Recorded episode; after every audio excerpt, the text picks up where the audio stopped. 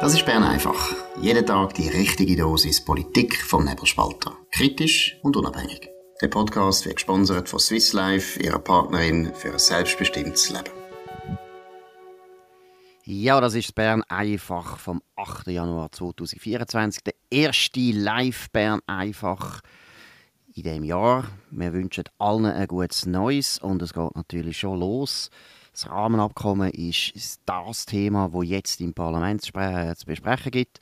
Die APK sich, äh, wird sich treffen. Dominik, was sind da die wichtigsten Punkte? Genau, heute Montag äh, sind drei Stunden vorgesehen. Ich habe es im Briefing geschrieben für eine erste Debatte, auch für eine Auslegeordnung. Die Bundesrat Ignazio Cassis wird der Kommission ähm, äh, die Leitlinie oder eben der Entwurf für ein Verhandlungsmandat vorstellen und es gibt eine erste Diskussion. Und die die, die parlamentarische Auseinandersetzung jetzt mit diesen Rahmenverträgen steht nicht um, unter einem guten Stern, weil ständig wieder neue Sachen vorkommen. Ich habe selber auch eine Geschichte gemacht.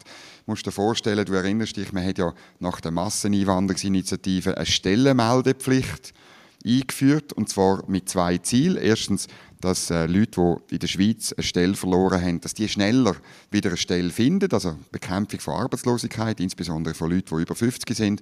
Und zweitens, dass man damit dann auch die Zuwanderung könnte ein bisschen in Arbeitsmärkten ein bisschen bremsen. Und äh, das hat man einerseits nicht geschafft. Jetzt wird es sogar zum Bumerang, weil die EU natürlich fordert, dass die Stellen auch in der EU ausgeschrieben werden. Und das führt dann dazu, dass man noch mehr Zuwanderung haben. Es ist wirklich absolut absurd, weil äh, man muss sich das mal vorstellen.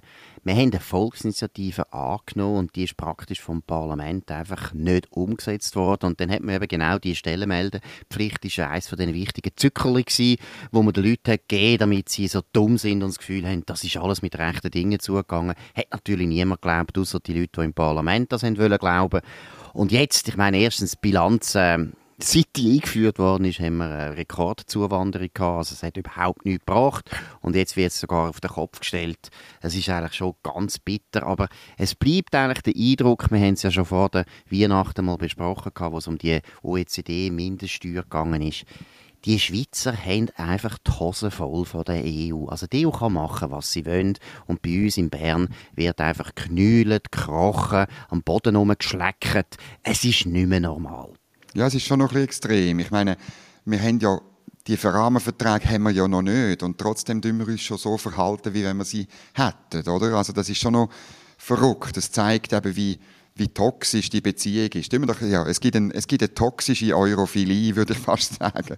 Oder die, wie der Bundesrat eben die Mindeststeuer einführt aus lauter Angst ähm, äh, vom, äh, von der EU und auch da jetzt mit dieser Stellenmeldepflicht so tut, wie wenn das ja alles überhaupt kein Problem wäre. Aber du hast es richtig gesagt, oder man hat damals gesagt, das wird dann, da, mit dem dürfen wir es dann umsetzen, oder?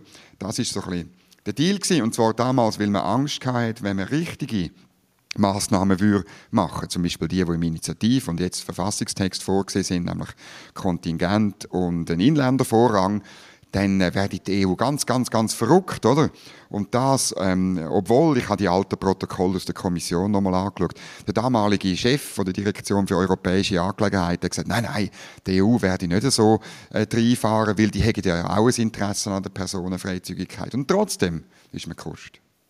Ja, man fragt sich schon, was für Leute die eigentlich treffen in Brüssel. Das ist ja nicht der Herr Putin und der Herr Trump und der Herr Erdogan, wo alles so ein Leute sind, die Persönlichkeiten haben, wo man ab und zu vielleicht muss ein bisschen Angst haben, wie sie plötzlich irgendwie äh, als Beiginken oder an den Haaren reissen. Das ist wirklich nicht der Fall in Brüssel. Das sind ja alles langweilige, harmlose, mittelmäßige bis äh, sehr mittelmäßige Beamten und Funktionäre, nie gewählt, nie ein Wahlkampf bestanden. Also das sind doch keine starke Persönlichkeiten. Und unsere Diplomaten, die halt auch nicht starke Persönlichkeiten sind, sondern eben auch so eigentlich Hösi, Hösi Menschen sind, die finden das wahnsinnig gefährlich, wenn da Brüssel plötzlich ein bisschen hüstelt oder ein trauriges Gesicht macht, dann brüllen sie bei uns und haben das Gefühl, ja, jetzt ist wirklich 1940, Adolf Hitler ist vor der Tür. Also es ist nicht mehr normal.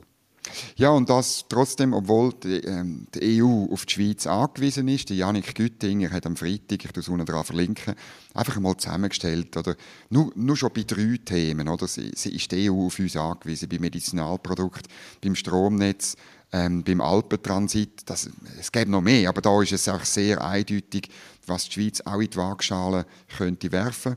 Und das macht sie nicht. Und dann noch das andere Argument ist auch noch oder, der, der sinkende Stern von diesen Rahmenverträgen. Es hat ein Interview gegeben mit dem Pierre-Yves Maillard, das ist der, der oberste Boss vom Schweizerischen Gewerkschaftsbund. Und ähm, der ähm, sagt klar, er könne, wenn da nichts noch Zugeständnis von der EU käme, könne er dem, äh, der ganzen Geschichte, den Rahmenverträgen nicht zustimmen. Genau, und jetzt ist da natürlich schwierig zu sagen, was ist Poker und was ist wirklich ehrliche Überzeugung. Ich glaube, es ist ein bisschen beides.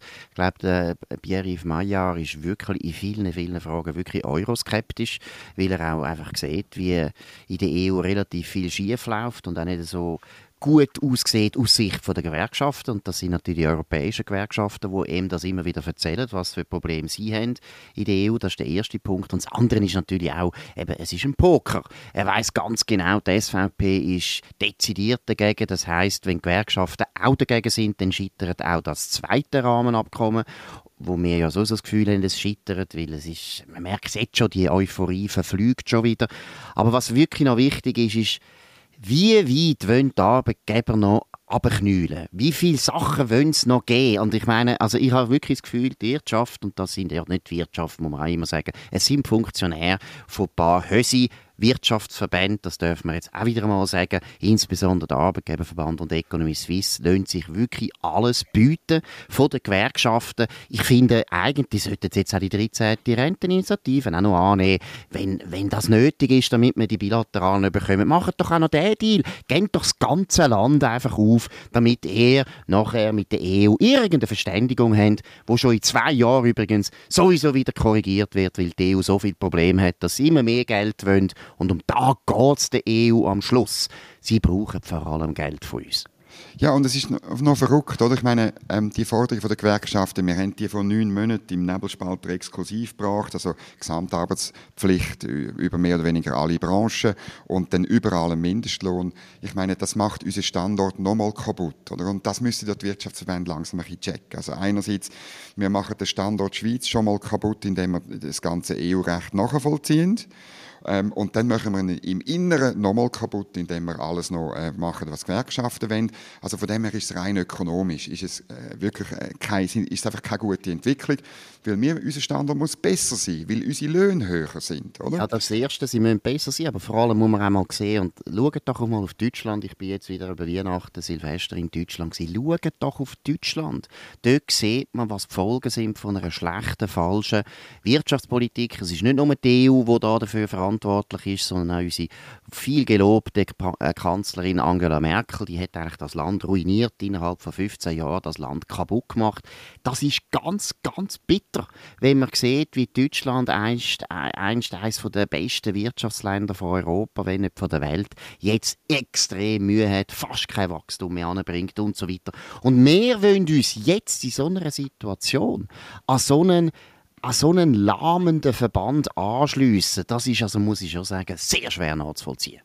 Und, aber das ist die wirtschaftliche Dimension. Und die politische, ähm, und ich komme dann eben auf den Pierre-Yves Meyer zurück, die politische ist auch noch da, oder? dass wir natürlich weniger demokratische Mitbestimmungsrechte haben von den Bürgerinnen und Bürgern im Land, weniger politische Teilhabe. Also unsere Demokratie ist eben moderner, sie ist eben inklusiver, wir können das so sagen, ja, oder? Jawohl, richtig. Oder? Ja. Sie ist richtig inklusiv und sie hat mehr Diversity und so weiter, mehr Mitbestimmungsrecht. Und das hat der Pierre-Yves Meyer bei den beim äh, Rahmenabkommen 1.0 eben auch mal gesagt, öffentlich, aber auch an einem Anlass, wo ich war in Bellevue. Er hat gesagt, das Problem ist dann, dass ähm, die Lohnschutzpolitik in Brüssel gemacht wird und nicht in Bern. Ich als Gewerkschaftsboss, ich will sie in Bern machen. Ich will Initiativen können machen. Ich will können Referenden machen und nicht ähm, in meinen in meine, ähm, Lobbyingrecht, in meinen, in meine demokratischen Rechte als, als Verbandsboss letztlich eingeschränkt werden. Genau, und ich glaube, das ist auch die tiefe Überzeugung. Und das einzige Problem ist natürlich, er hat jetzt wieder klar gesagt, was für Forderungen er hat an die mhm. Wirtschaftsverbände. Und ich, eben wie gesagt, ich traue diesen Wirtschaftsverbänden ihrer Verzweiflung und ihrer Ratlosigkeit und ihrer Unfähigkeit zu, dass sie sogar da noch alles nachgehen. Und dann werden Gewerkschaften auch müssen zustimmen, obwohl sie wahrscheinlich gar nicht wollen. Besser gesagt, der Pierre-Yves Meyer vor allem das nicht will. Aber schauen wir mal, wie es weitergeht. In der APK wird jetzt äh, über das Rahmenabkommen diskutiert übrigens auch noch vielleicht ein ganz wichtiges Detail, wo auch ein bisschen das koloniale Verhal äh, Verhältnis zeigt, wo wir Schweizer mittlerweile haben gegenüber der EU. Das sogenannte Memorandum of Understanding, das ist eigentlich eben der Vertragsentwurf, so mehr oder weniger.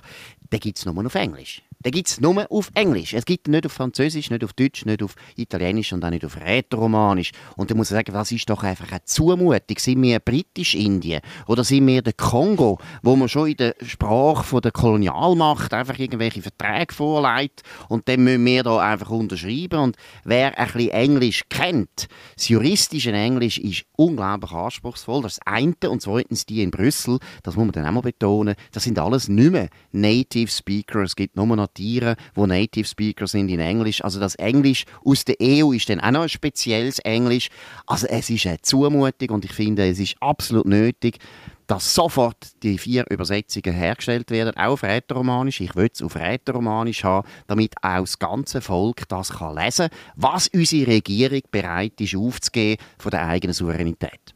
Also man kann dann gespannt sein, ob es dann der definitive Text von diesen Rahmenverträgen ob es denn die tatsächlich in der Landessprache gibt, oder? Und dort ist dann auch, und, und was relevant ist, oder? Ich meine, das ist sowieso, da gibt es riesige Interpretationsunterschiede. Ähm, ich habe ja dort am 15. Dezember habe ich der äh, Ignazio Cassis gefragt, ob denn das Schiedsgericht, das wieder vorgesehen ist, wo schon das letzte Mal ein Potemkinsche Dorf war, ob denn das tatsächlich etwas anderes können entscheiden als der Gerichtshof der EU. Und er hat dann da zweimal umgegeiert. das Video ist viral gegangen von dieser Antwort von ihm, eben, weil das alles äh, nicht klar ist, respektive er getraut sich nicht zu sagen, dass es klar ist, weil von Brüssel aus gesehen ist es so, das Schiedsgericht kann nichts anders entscheiden als der EuGH. Es ist, reine, es ist ein reines Theater, das man dort macht, um ein paar Leute in der Schweiz, die vielleicht darauf hineingehen, ein bisschen zu beruhigen. Genau, gut. Wir werden ein paar Mal über das Rahmenabkommen reden, besser gesagt über die Rahmenverträge. Wie du sagst, du musst vielleicht noch schnell kurz erklären, warum dass du jetzt da konsequent den Plural anwenden ja, weil es, sind mehr als eins. Oder? Man tut jetzt einfach alle Verträge, alle sogenannten Marktzugangs- und Kooperationsverträge, ähm, insgesamt äh, sieben, glaube ich, wenn ich es richtig habe, plus zwei neue, tu, ähm, tut man aushandeln und überall tut man die institutionelle, also die politisch-juristische Anbindung drin. Darum gibt es am Schluss ein riesiges Paket, möglicherweise auch eine Abstimmung mit irgendwie zehn, zehn Vorlagen oder so, ähm, wo, dann, wo man dann halt überall muss halt dann zehnmal Nein stimmen. Das ist das aber das andere, was natürlich auch möglich ist, und das tue ich jetzt mal einfach der Verwaltung, es geht ja um die Verwaltung vor allem, unterstellen. Es kann dann auch sein, dass sie eben zuerst einmal die zwei Verträge zur Abstimmung bringen, wo sie finden, ja, das ist nicht so umstritten, das wird ein technische Handelshemmnis sein oder Luftverkehr und so weiter, dass die Schweizer einfach sich langsam daran gewöhnen, dass sie einfach immer wieder zustimmen und erst ganz am Schluss kommt dann Personenfreizügigkeit, wo natürlich der größte Elefant im Raum ist. Ich glaube eher, dass das auch noch ein Grund ist, dass man die Rahmenverträge jetzt alle schön auseinandergenommen hat, damit man da zwei, drei Jahre lang kann abstimmen lassen. Wir sind sind ja nur noch das Stimmvieh für die Verwaltung, wo dann einfach mal darf zustimmen und wir sind ja alle so dumm. Wir sind ja so dumm, dass wir gar nicht merken, dass das immer noch das gleiche Rahmenabkommen ist wie vorher, wo wir eigentlich nicht wollen. Aber meine Prognose, es bleibt ein dabei. Wer so viele Tricks braucht, um etwas irgendwie noch durchzubringen, der wird wahrscheinlich scheitern. Dominik, was ist dein Eindruck?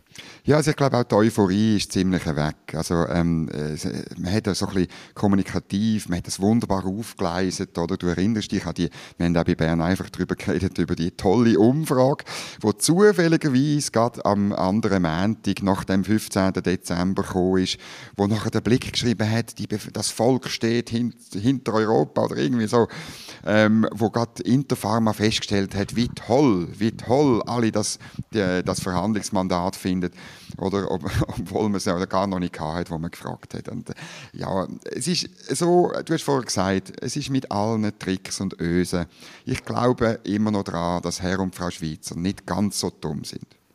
Genau, es ist ein bisschen so, ich tue jetzt extra zuspitzen und alle Leute werden jetzt wieder schreien, dass ich da so zuspitzen. Aber es ist wirklich so, wenn man den Zustand anschaut von der EU und vor allem von den grossen Ländern in der EU, wenn man den anschaut, dann muss man sagen, das Timing ist wirklich sehr, sehr speziell, dass wir ausgerechnet jetzt uns anschliessen Und ich würde jetzt sagen, das Timing ist etwa so vergleichbar, wie wenn man am 8. Mai 1945 hätte sich Deutschland anschliessen wollen Das ist nicht ein guter Zeitpunkt gewesen, um sich anschließen an Deutschland. Und das ist jetzt eigentlich mit der EU auch der Fall. Ich weiß, die Leute werden wieder schreien, das ist polemisch und so weiter. Aber wenn einem die Verwaltung und ähm, die Regierung, die eigentlich der Chef sein von der Verwaltung, aber ist es natürlich nicht, sondern es sind vor allem die EDA-Diplomaten, die das wieder durchgetrötzelt haben, die Euro-Turbos im EDA, wenn wir da schon so behandelt werden, dürfen wir vielleicht auch mal ein bisschen polemisch werden. Gut, wir gehen zu einem anderen Thema. Impfstoff, das ist auch ein interessantes Thema. Haben wir schon fast vergessen, dass es mal Corona gegeben hat. Um was geht es da? Ja, ist eine gute Geschichte im Sonntagsblick. Ähm, das BAG will Covid-Impfstoffverträge nicht offenlegen. Das ist nicht ganz neu. Äh, wir beim Nebelspalter haben das auch schon probiert, sind auch aufgelaufen. Oder? Äh, man hat äh, vermutlich, genaue Zahlen gibt es nicht, eine Milliarde Steuergelder ausgegeben und trotzdem will das BAG nicht offenlegen, wie das aussieht, wie man das genau gemacht hat, wie die Konditionen von dem Vertrag sind. Die Argumentation vom BAG ist, wenn man das machen würde, dann sieht das ein Vertrauensbruch gegenüber anderen Ländern, wo man damals zusammen geschafft hat. Und ähm, dann können wir bei der nächsten Pandemie können wir dann, äh, nicht mehr auf die Zusammenarbeit zählen und sind dann ganz allein beim Impfstoff beschaffen. Genau. Und das ist jetzt auch wieder so eine Aussage, wo man einfach merkt, Heimatsterne, die stinkt zum Himmel. Und wer genug dumm ist, glaubt es noch. Aber es glaubt ja niemand, weil die ehemaligen Journalisten, die solche Stellungnahmen schreiben der Verwaltung, Schande über sie, dass sie ihren Beruf so missbrauchen. Nein, es ist doch offensichtlich, wenn man das nicht offenlegen will, dann hat es damit zu tun, dass man viel zu viel gezahlt hat. Und dass man das heute fast nicht mehr rechtfertigen kann. Erstens ist Panik natürlich vorbei, Corona ist vorbei, die Leute können sich auch nicht mehr daran erinnern. Aber das Zweite ist halt auch, dass natürlich der Impfstoff hat ein bisschen vom Glanz verloren. Man hat wirklich das Gefühl gehabt, das ist jetzt der Impfstoff, der alle Probleme löst. Und das ist nicht der Fall gewesen. Er hat ein paar Probleme wirklich gelöst. Ich bleibe dabei. Die Leute werden mich jetzt auch wieder für das prügeln. Ich bin überzeugt das Impfen ist wichtig dass wir überhaupt aus dieser Corona rauskommen. Jeder Impfzwang dagegen ist völlig falsch. Und eben, man hat den Impfstoff jetzt gut verkauft und deswegen auch zu viel wahrscheinlich für das zahlt. Oder hast du das Gefühl, gibt es noch irgendwie Korruptionsmöglichkeiten, die auch noch mitspielen könnten? Also die Möglichkeiten gibt es natürlich, weil ähm, es wäre dann wichtig herauszufinden, ja, wer hat denn genau den Impfstoff zu gut angepriesen? Oder sind das, sind das äh, die Firmen gewesen, oder ist das das BAG gewesen, wo dann das uns kommuniziert hat? Das fände ich eine interessante Frage. Das ist alles zu wenig aufgeschafft, das ist alles ziemlich unklar und darum ähm, äh, sollte man die Verträge wissen. Es geht einfach darum, es sind Steuergelder, es sind viele Steuergelder, ich habe es gesagt, eine Milliarde man sollte dranbleiben, es geht nicht. Interessant, der, ähm, der zuständige, der eidgenössische Datenschutzbeauftragte und Beauftragte für das Öffentlichkeitsprinzip, der Adrian Lopsiger, hat sich klar geäußert, der Bund müsse das ausrücken. Und ich glaube auch nicht, dass man das ewig kann verhindern kann. Das glaube ich auch nicht. Gut, dann haben wir noch ein anderes Thema und da geht es um den Kanton Bern.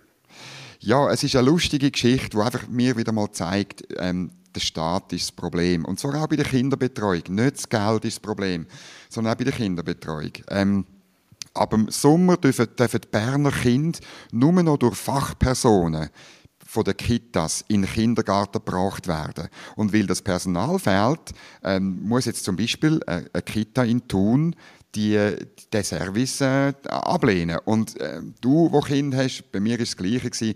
Wir wissen genau, das Problem wird am größten, wenn die Kinder in Kinski oder in die Schule müssen.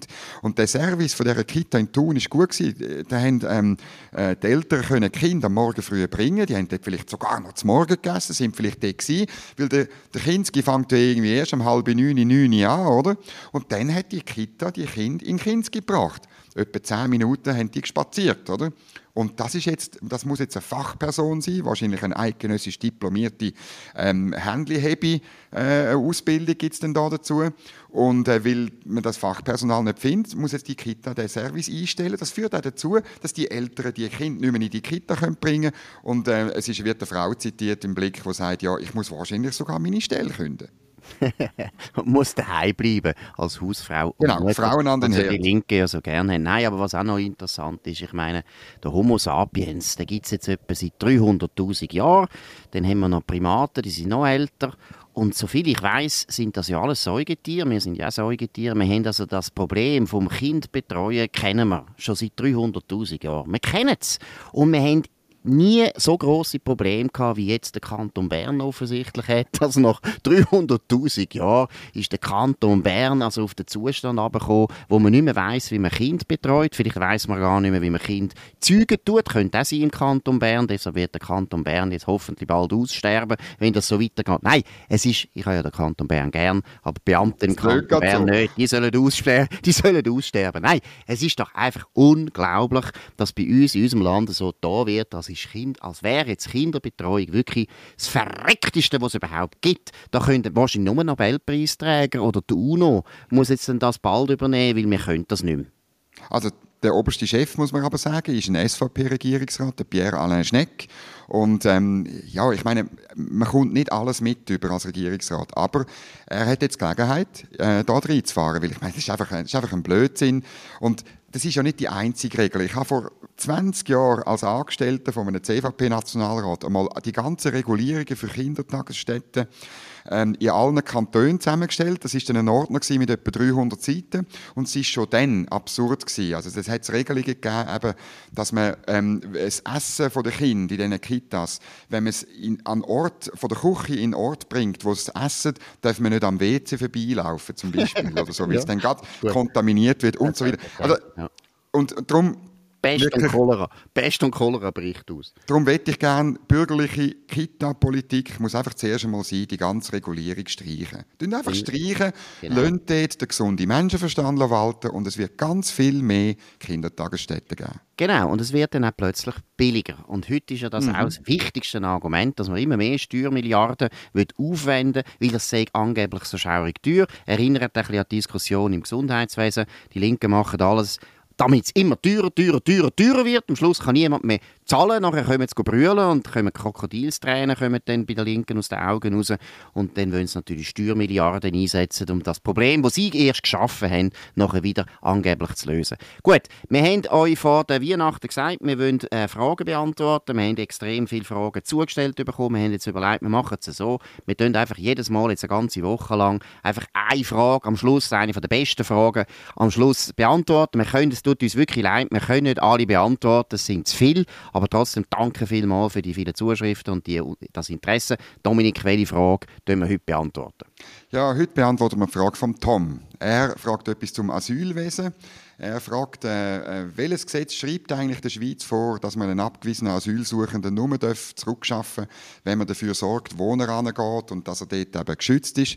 Ähm, es gäbe etwa 200 Länder auf der Welt äh, und, und ähm, es müsste doch möglich sein, dass man irgendwo den irgendwo hin kann tun, wo er eben, ja, wo er hin kann. Und man könnte doch einfach sagen, look, aufgrund von unseren nationalen Bestimmungen hast du bei uns kein Asyl, probier es doch an einem anderen Ort. Was meinst du da dazu? Ja gut, das ist, äh, geht zurück auf das berühmte Non-Refoulement Prinzip, das in den 50er Jahren, ich weiß es nicht mehr, glaube 51 ist das gewesen, das ist eine Genfer Konvention, das ist sehr eine wichtige Errungenschaft gewesen damals, wie es geheißen hat, man darf nicht Leute zurückschicken in ein Land, wo sie dann vielleicht gefoltert werden oder umgebracht werden. Das ist natürlich unter dem Eindruck vom Zweiten Weltkrieg, wo man das wirklich viel, viel gemacht hat, auch die Schweiz. Wir haben sehr viel äh, Tausende von Juden an der Grenze abgewiesen, obwohl wir und unsere Behörden, nicht alle, aber viele Behörden haben es eben schon gewusst, was diesen Juden nachher passiert in, in Deutschland oder dann nachher äh, in, in allen den besetzten Gebieten, die die Nazis besetzt haben. Das ist eigentlich ein gutes Prinzip gewesen. Der Punkt ist aber erstens, man hat damals gesagt, ja, das gilt vor allem für Nachbarländer. Also es gilt für Länder, oder? Es gilt äh, eigentlich nur innerhalb von Europa. Nicht irgendwie, dass wir dann, noch, wenn Leute kommen aus Afrika, kommen, dürfen wir die auch nicht mehr wegschicken und so weiter. Das hat man dann ausgeweitet in den 60er Jahren. Das ist wahrscheinlich ein Fehler gewesen. Und heute ist einfach die Situation völlig anders. Etwas, was sehr gut gemeint war und wo man wirklich gefunden hat, das ist eine Errungenschaft und das würde ich nie bestreiten, dass das eine Errungenschaft ist. Niemand will jemanden zurückschicken in ein Land, wo er weiß, dass er gefoltert wird oder sterben tut. Und trotzdem ist es natürlich heute äh, etwas, wo enorm missbraucht wird, weil letztlich müssen wir jetzt als Schweiz oder auch andere Länder im Westen, oder England oder Deutschland, wir müssen praktisch garantieren, dass diesen Leuten, die einfach zu uns kommen, nie mehr etwas Schlimmes passiert. Und das geht gar nicht. Ja, das ist so. Ähm, man muss wirklich über das reden, einerseits auf internationaler Ebene und dann, ähm, es, gibt ja, es gibt ja Ausnahmen. Also man kann bei einer Bedrohung von der Sicherheit von der Schweiz oder Gemeingefährlichkeit, dann gibt es das Prinzip nicht. Ähm, und, aber es wäre mir nicht bekannt, dass man jemals auch Straftäter oder so, wo abgewiesene Asylbewerber sind, dass man die dann wirklich zurückgeschafft hat und, und so. Es ist auch das Problem vom EGMR, von dem Gerichtshof in Straßburg ähm, für, für den Menschenrechtsgerichtshof, wo das auch immer mehr ausleitet, immer breiter und immer größer. Und ich glaube wirklich, da braucht es am Schluss äh, eine politische Diskussion, weil man sonst wie auch da wieder Demokratie aushebelt. Nämlich die Menschen in diesem Land verstehen nicht, warum das jemand, der kein Recht auf Asyl hat, nachdem es umständlich und äh, geprüft hat, vielleicht sogar noch eine Beschwerde äh, abgewiesen hat äh, bis vor Bundesverwaltungsgericht, dass, dass die dann eben trotzdem bleiben. Also dann müssen wir ja gar kein Verfahren machen. Und das strapaziert den Wille, mit den echten Flüchtlingen gut und anständig umzugehen, extrem. Und das kann auch nicht äh, das Ziel der Übung sein. Genau, und der Punkt ist ja, man hat da wirklich ein Verfahren, das sehr komplex und aufwendig ist, natürlich auch teuer, wo man ja genau probiert herauszufinden, sind mhm. das politische Flüchtlinge, müssen die etwas Schlimmes befürchten in ihrem Heimatland nicht. Und wer unsere Behörden kennt, weiß, dass sie sehr, sehr gut prüfen und bei jedem kleinsten Hinweis darauf sicher würden sagen, nein, der kommt Asylrecht über und so weiter. Also ist schon die Vorstellung absurd, dass unsere Behörden da wahnsinnig äh, überkritisch wären. Und dann hat man also Leute, wo man weiß, nein, die sind nicht politische Flüchtlinge, die kann man eigentlich zurücktun, weil die sind nicht gefördert in ihrem Heimatland und trotzdem getraut man sich dann nicht mehr, weil natürlich, das ist auch etwas Perverses, weil die Länder natürlich auch dann einfach plötzlich so tönen und sagen, ja, wir wissen nicht, was mit dem ist und ja, ist vielleicht ein mhm. Deserteur und so weiter, weil die Länder sind natürlich natürlich froh, wenn die jungen Männer alle wegreisen auf Europa oder auf Amerika und nachher Geld heimschicken. Das ist eine neue Art von, von äh, Entwicklungspolitik praktisch, die da angefangen hat. Es ist wirklich, ich sage es noch einmal, es ist eine Errungenschaft gewesen, man hat es gut gemeint, es ist auch richtig gewesen nach den Erfahrungen vom Zweiten Weltkrieg und es ist jetzt einfach zu einer völlig ausgehöhlten Bestimmung geworden, die absurd geworden ist. Ich erinnere nur an das Beispiel Ruanda.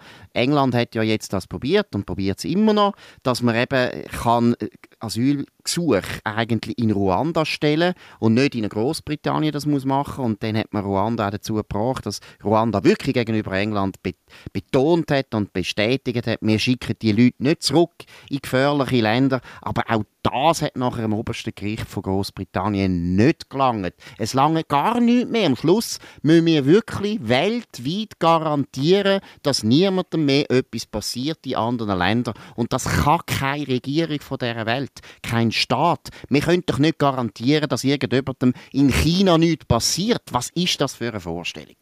Ja, das ist schlichtweg nicht möglich. Und man vermutet ein bisschen, dass, es, dass das Ziel ist von dem Non-Refoulement-Verbot, dass eben alle können bleiben. Aber das ist nicht der Sinn und Zweck vom Asylrecht. Ich würde sagen, danke Tom für die äh, Frage. Morgen bei Bern einfach die nächste interessante Frage von euch aus der Community, die lost. Genau, und das war es, Bern einfach von dem 8. Januar 2024. Dominik Feusi und Markus Somm. Wir können uns abonnieren auf nebelspalter.ch oder auf Spotify, Apple Podcast und so weiter, wo immer ihr uns jetzt gefunden habt. Tönt uns weiterempfehlen, redet von uns, tönt euren Freunden von uns erzählen, tönt uns sehr hoch bewerten, das würde uns sehr freuen. Und wir hören uns wieder morgen zur gleichen Zeit auf dem gleichen Kanal. Bis dann. Das war Bern einfach, gesponsert von Swiss Life, ihrer Partnerin für ein selbstbestimmtes Leben.